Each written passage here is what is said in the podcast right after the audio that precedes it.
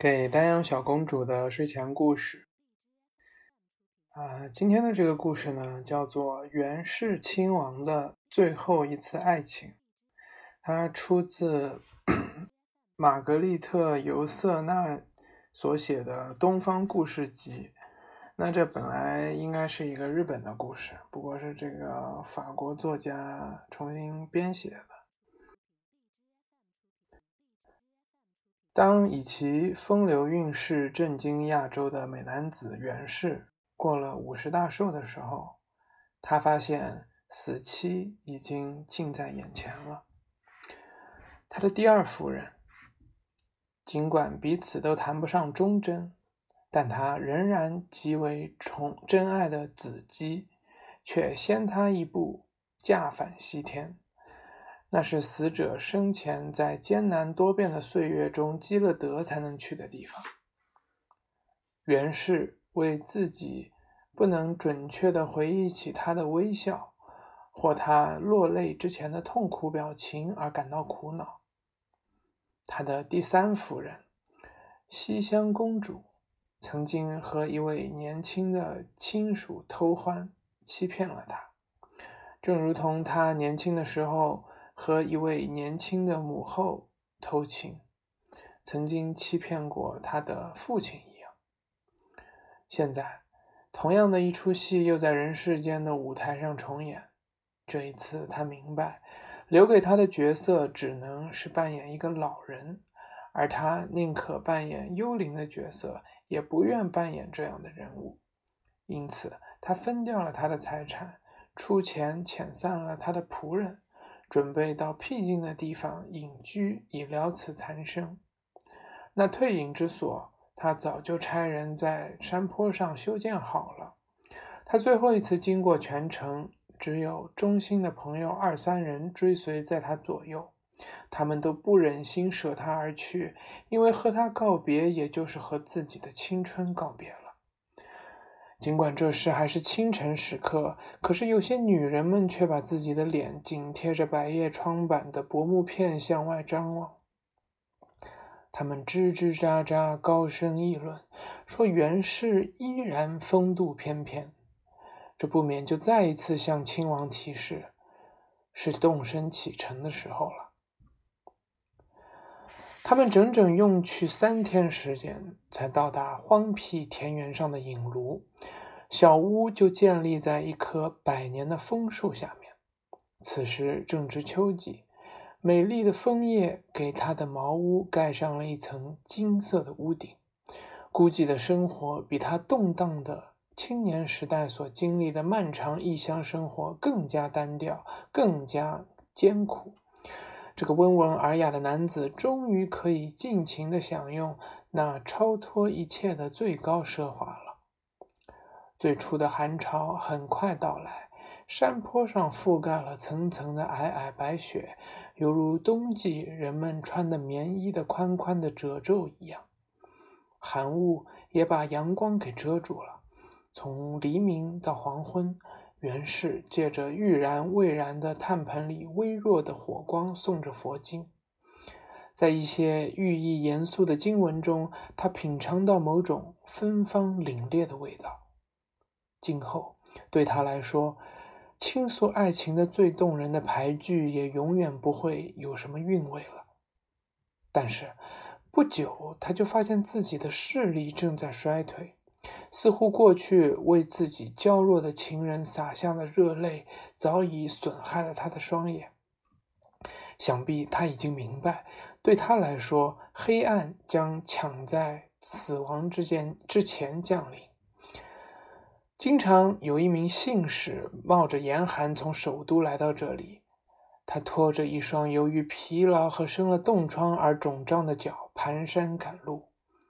前来向他恭恭敬敬呈上亲朋好友发来的信件，他们希望趁着今生今世再来拜见他一次，以后那就只能到来世去永聚，或者是否再能相见，那就很难说了。不过袁氏所怕的是再在他的客人那里引起怜悯，他也不要让他们敬畏、怜悯、敬畏。他厌恶这两种感情，与其那样，他倒宁愿让人家把他遗忘。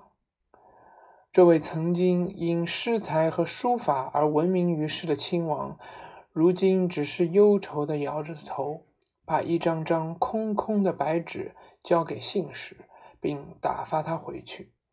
他与首都的信息往来渐渐稀少，逢年过节的周期在远离亲王的地方循环往复。这些节日，他以前只要扇挥挥扇子就能主持的。而今天的袁氏被人们恬不知耻地撇在一边，听任他过着孤独忧郁的生活，这就不断地加重他的眼疾，因为他哭起来再也不需顾及到有什么羞耻了。他以前的情人中有两三个曾经向他乞求，要前来分担他这沉浸在往事中的孤寂生活。最深情的信件来自花散里夫人，这是一个中等人家出身、容貌一般的情妇。她曾经忠诚地侍侍候过袁氏和其他几个妻子，她忍受无穷的痛苦，始终爱慕亲王有十八年之久。他有时对他进行夜访，尽管这会见真了见着。了若雨夜的星辰，却也足以给花散里夫人的贫困可怜的生活增添不少光辉。这位夫人对自己的容貌、自己的才智，从不抱有幻想。在袁氏如此众多的所有妃子中间，唯独只有她一个人对袁氏亲王怀有某种感恩之心，因为他感到他之爱他，原就是不正常的。由于他没有收到复信，于是亲自租了简朴的车马，让人们把他送到形单影只的亲王居住的小舍这里。他小心翼翼地推开了树枝编成的门扉，他带着谦卑的笑容跪下，请求亲王原谅他冒昧的来到这里。这时。客人走到跟前，袁氏还能辨认出他们的面容。一见到这个女人，那已经成为过去的记忆，立刻涌上他的心头，使他痛苦的肝胆欲裂。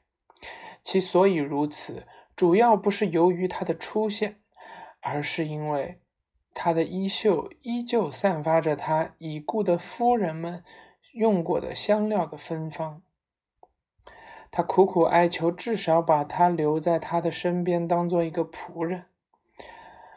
他第一次，他生袁氏亲王生平第一次表现的冷漠无情，竟然把他赶走了。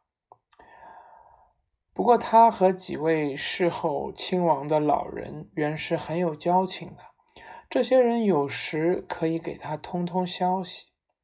他也生平第一次这样冷酷无情，就像一位急于会见情人的女人一样，希望天色完全黑下来一样，从远处着急的等着袁氏，双目渐渐失明。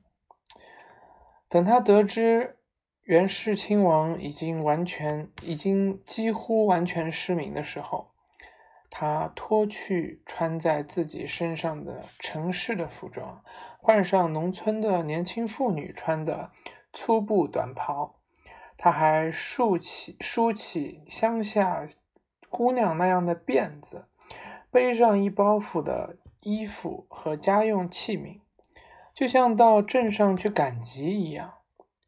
这样打扮好以后，便搭车。到那位与森林中的袍和孔雀结伴而居的自愿流放者的地方去。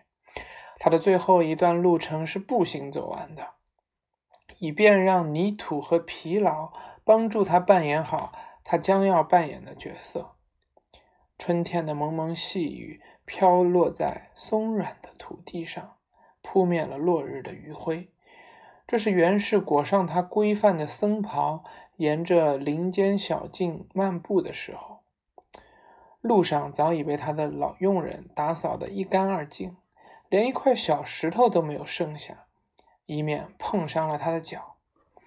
他的脸部表情茫茫然，痴呆麻木，由于失明和接近垂暮之年，而显得面如死灰，好似一面青灰色的镜子。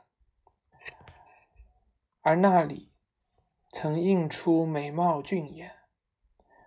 花散里夫人看到此情此景，不禁泪流满面。这女人引气啼哭的声音使袁氏为之一惊。他慢慢转向发出哭声的地方。女人，你是谁？他不安地问道。我是邢平，佃农宋平的女儿。夫人没有忘记用乡下人的口音回答说。我是跟我母亲进城去买布和锅的，因为下个月就要把我嫁出去了。可我现在在山间小路上迷失了方向，我就哭起来了，因为我害怕野猪、魔鬼、男人的贪欲，还有死人的鬼魂。你完全淋湿了，姑娘。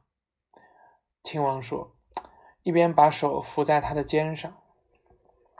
他的确是让雨淋湿了，这只手是那么熟悉，一经接触它，就让他从头发尖儿到赤脚的脚趾都颤抖起来。元氏亲王也许以为他冷得直打哆嗦。来，到我的小屋里来吧。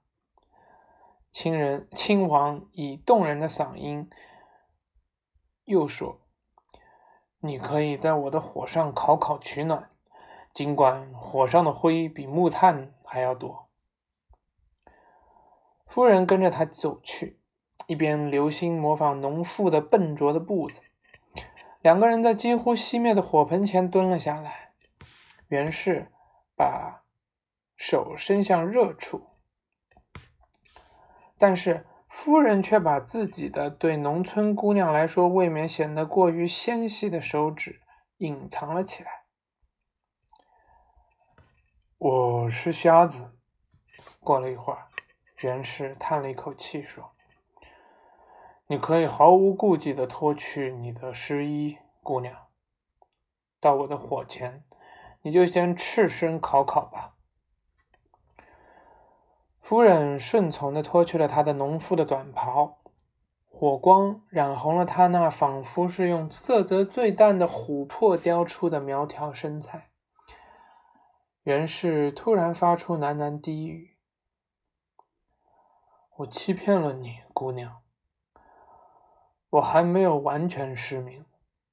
透过一层薄雾，也许那就是你美丽姿色的光晕，我还能猜想出你的模样。让我把手放在你那仍在颤抖的胳膊上吧。就是这样。”花散里夫人又重新变成了她谦卑的爱慕了十八年的元氏亲王的情人。她没有忘记模仿一位少女初恋时那样流下眼泪，并表现出羞怯。她的玉体依旧显依然显得轻惊人的年轻，而亲王的视力太差，没有看出他的头上已经有了几根花白的头发。当他们互相爱抚以后，夫人跪在亲王的面前，对他说：“我欺骗了你，亲王。我确实是邢平，佃农宋平的女儿。不过，我并没有在山中迷路。袁氏的荣华光照我村，我完全自愿来到这里，以便从你的怀抱中初领爱情。”袁氏摇晃的摇晃着站了起来，犹如一棵松树遭受到严冬和狂风袭击而摇晃不已。他声嘶力竭地喊道：“你这个该死的人呐！你走来，竟让我又想起我最可恨的敌人——那目光炯炯的美丽的亲王。他的形象闹得我每夜都不能安眠。给我走开！”花三里夫人只得走开了。他悔恨自己刚刚犯下的过失。几个以后几个星期，袁氏孤身一人，形影相吊，他感到很痛苦。他心情沮丧的发现自己依然留恋这个世界，难以割舍。舍弃一切，求得来世来世再生，他还远没有做好准备。佃农宋平的女儿来访。唤起了他对有着纤美修长的手腕、丰满的酥胸以及动人的温柔笑声的女性的向往。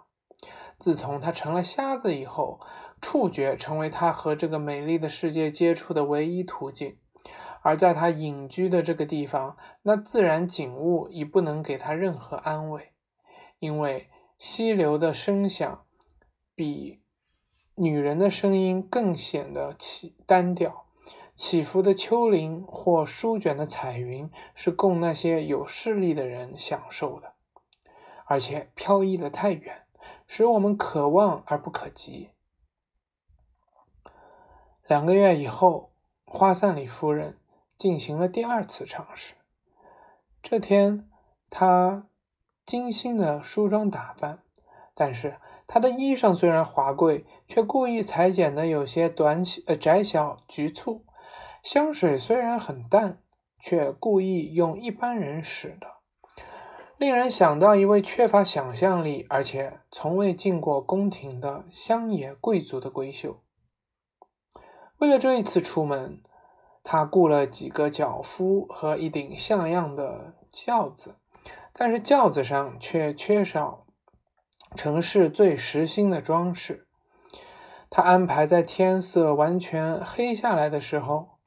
到达袁氏的小屋附近，在他这次进山之前，夏季就已来到了山间。袁氏这时正在枫树下面听着蟋蟀吟唱。女人用扇子扮演着脸走近了他，惶恐不安的喃喃对他说：“我是祝三君，曾我野的妻子，大河省的七品贵族。”我到伊势庙去朝拜，但是我的一个脚夫扭伤了脚，因此在黎明之前我不能继续赶路。请你给我找一间小屋让我住下，我就不必担心流言蜚语，并且让我的佣人休息休息。还有什么地方比一个瞎老头的房子让一个少妇住下更不会招人说闲话呢？亲王痛苦地说：“我的茅屋太小，容不下你的佣人。他们可以在这棵大树下面歇脚。我可以把我隐居的住所唯一的床铺让给你。”他站起来，摸索着给他带路。他一次也没有抬起眼来看一看他。照此迹象来看，他发现他是完全失明了。当女人在干树叶铺成的床垫上躺下去的时候，袁氏又忧伤地坐在小树的门槛上。他愁眉不展，也根本不知道这位年轻的女子长是否长得美貌。夜里，天气晴朗而闷热，月光照在瞎子抬起的脸上，就好似白玉雕出了面孔一样。过了好长一段时间，那夫人离开了这林中的卧榻，也坐到门槛上来。她叹息着说：“月色是美丽的，我睡不着，请你允许我唱一支歌吧。我心里有这些歌，禁不住就想唱。”他没等他回答复，就唱了一支情歌。这是亲王最喜欢的一首歌曲。过去，他曾经听他心爱的妻子子姬唱过不知多少次。袁氏激动起来，他不知不觉靠近了这陌生的女人，说道：“年轻的夫人，你从哪里来？你怎么会唱我年轻时最喜欢的歌？你像竖琴弹奏出往日的曲调。”让我来摸摸你的琴弦吧。”于是，他抚摸了他的头发。过了片刻，他问道：“哎，大河地区的年轻女子，你的丈夫是不是比我更英俊、更年轻？”我的丈夫不如你英俊，也显得不如你年轻。华三里夫人简单的答了这么一句。像这样，那位夫人在新的伪装之下，再次成为袁氏亲王的情妇。第二天早晨，他帮助他做了热粥。袁氏亲王对他说：“年轻的夫人，你心灵手巧，性情温柔。”我想，即使是得到那么多幸福爱情的袁氏亲王，也没有找到比你更温顺的妃子。我从来没有听说过袁氏亲王。那妇人摇着头说：“什么？”袁氏伤心的叫出声来：“他那么快就被遗忘了？”整整一天，他愁眉锁眼。抑郁不乐，那夫人于是明白自己又犯了一次错误。不过袁氏没有提起叫他走。他听到他的绸裙在青草中窸窸作响的声音，好像深深的感到幸福。秋天到了，山上的树木换上了深红色、金黄色的外衣，好像一个浓妆。浓妆艳抹的仙女。不过，最初的寒潮一来，他们就将死去。花散里夫人给袁氏描述这万紫千红的秋色，不过她小心翼翼，只是偶然说一说，而且每一次她都尽量避免过于明显的照顾她。她别出心裁的编出精巧的花环。做出虽然简单，但是精美可口的菜肴，又给那动人心弦、令人伤心的古老曲调填上新词，一次又一次让袁氏心欢意喜。他又把他过去在袁氏常去的五第五位妃子宫中施展过的娇姿媚态施展出来，那是。袁氏由于别的爱情分心，对他并未曾注意到。秋末到了，沼泽地发出如湿之气，蚊那虫毒虫在发臭的空气中繁殖，人每一次呼吸的空气都无疑是喝进毒泉里的一口污水。袁氏病倒了，他躺在垫着枯树叶的床上，心里明白自己也许一病不起。面对着花散里夫人，他感到羞愧不安，因为他自己身体虚弱有病，害得人家不得不承担让人感到屈辱的照料之责。但是，亲王这个人整整一生，在他每一次经历之中，都追求生活里既异乎寻常又令人心碎的东西。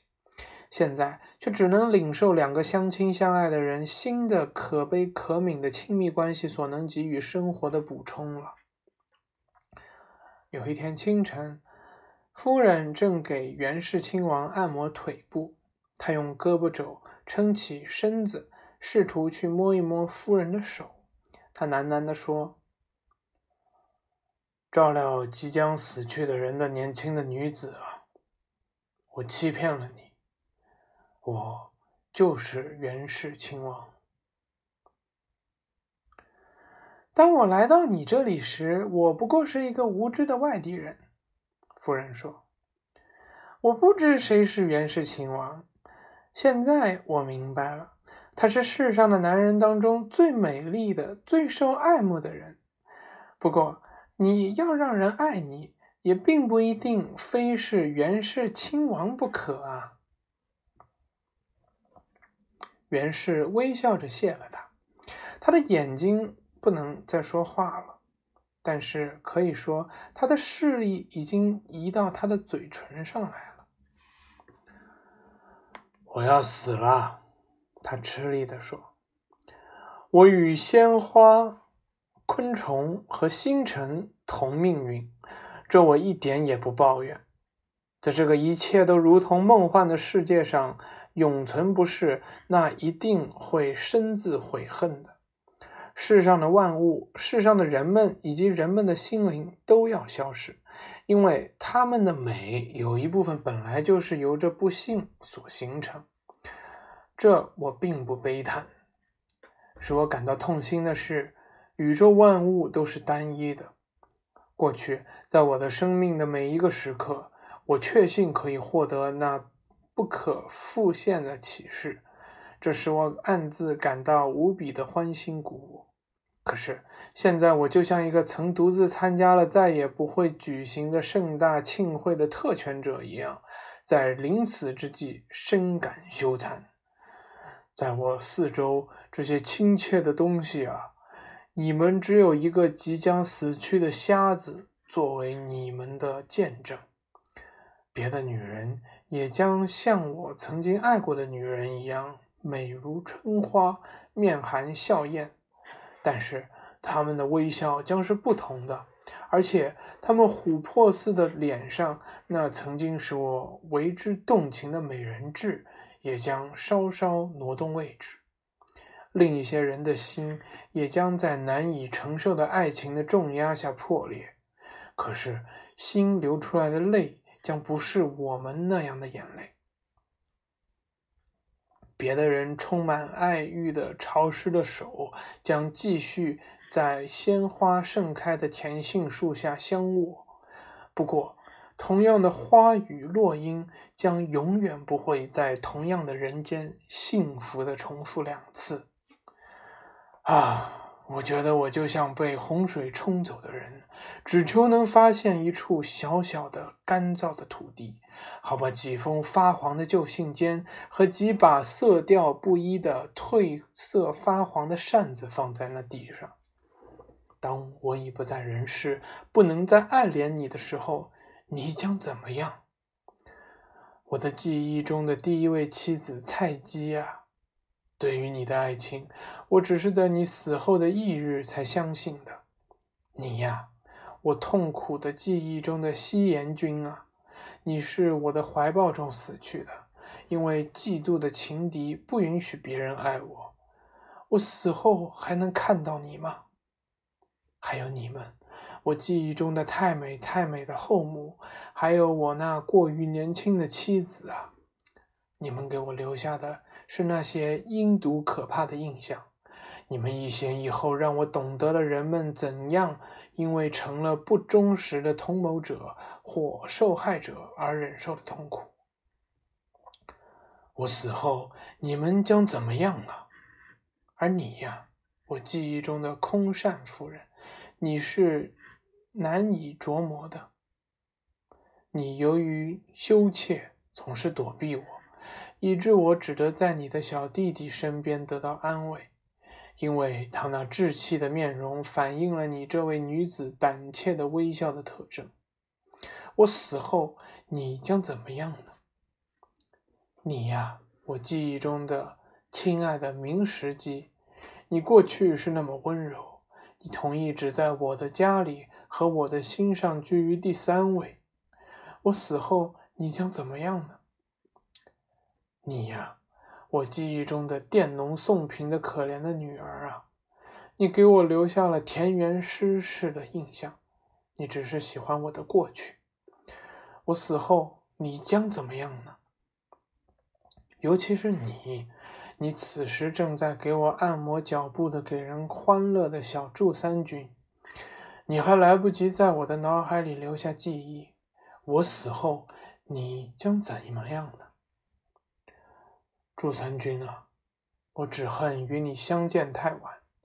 然而，这正好也可以给深秋留下一个果实。袁氏沉醉在悲愁之中，又睡倒在那硬硬的枕头上。花赞里夫人向他俯下身去，一边颤抖着，一边轻轻地说：“在你的宫殿里还有另一个女子，你为什么不说出她的名字？难道她不温柔？难道她的名字不是花散里夫人？啊，你想一想吧。可是，袁氏亲王的脸上已经出现了只有死人才有的那种宁静安详。最后的痛苦从他的脸上抹去所有厌倦或悲伤的痕迹，似乎使他自信，他仅仅。才十八岁，花散里夫人一边不顾一切的声嘶力竭的呼叫，一边扑倒在地上，眼泪纵横，就像一阵狂风暴雨横扫过他的双颊。他一把把拽掉的头发，如同一缕缕的丝线随风飘散。袁氏亲王忘记的唯一的一个名字。恰恰就是他的名。